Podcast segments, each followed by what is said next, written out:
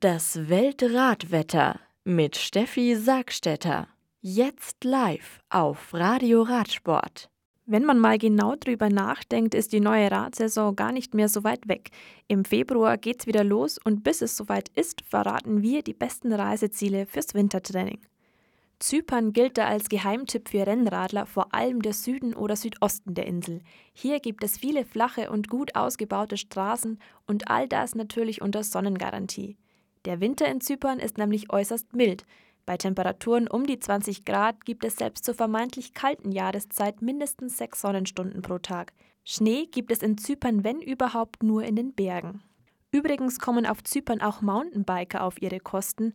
Nicht nur Hobby-Mountainbiker, sondern auch Profis reisen im Winter regelmäßig auf die Insel, um dort ihre Trainingswochen zu absolvieren.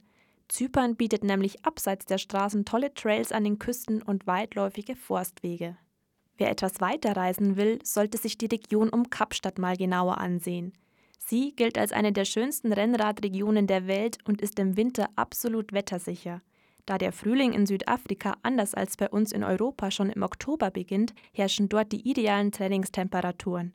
Von November bis Februar liegen die Temperaturen durchgehend bei mindestens 26 Grad, gleichzeitig gibt es zu der Zeit die wenigsten Regentage. Einmal über den großen Teich bietet auch Amerika tolle Trainingsmöglichkeiten für Mountainbiker.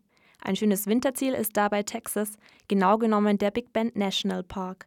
Durch Teile der Chihuahua-Wüste und die drei großen Canyons des Rio Grande führen Pisten und Trails in jedem Schwierigkeitsgrad. Die Temperaturen sind mit 20 Grad angenehm mild. Daher gelten die Monate von November bis Februar auch hier als entspannteste Reisezeit.